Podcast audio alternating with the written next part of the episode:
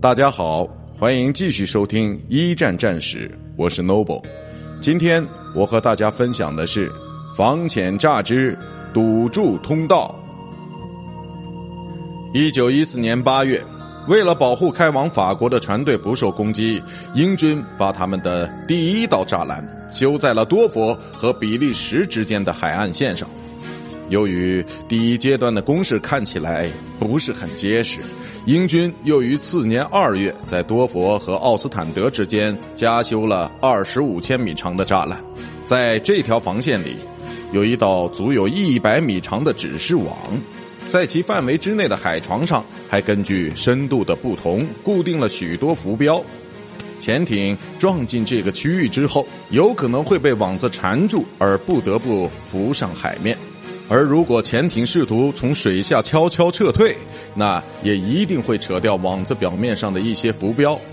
这时，高速战船的雷达将对这些浮标做出反应，进而以之作为定位器，要么瞄准敌军的潜艇向其开炮，要么就直接撞过去，逼他浮上海面来。渐渐的，这种防御系统开始得到了大面积的使用。而水雷的加盟，则让之彻底脱离了简单防御的水准。早期的触发性水雷可靠性比较低，潜艇的舰长们可以趁着夜色指挥潜艇从栅栏上面偷偷的翻过去。但多佛的防线还是颇为成功的。在一九一五年四月后的十二个月里，德军潜艇被这些栅栏烦得要死。在多佛的海下防线至少让十二艘潜艇报销之后，一九一八年八月，心灰意懒的德国海军终于彻底放弃了走这条通道的打算。但是，经由北海进入北大西洋的水下海路，却直到一九一七年七月才被堵住。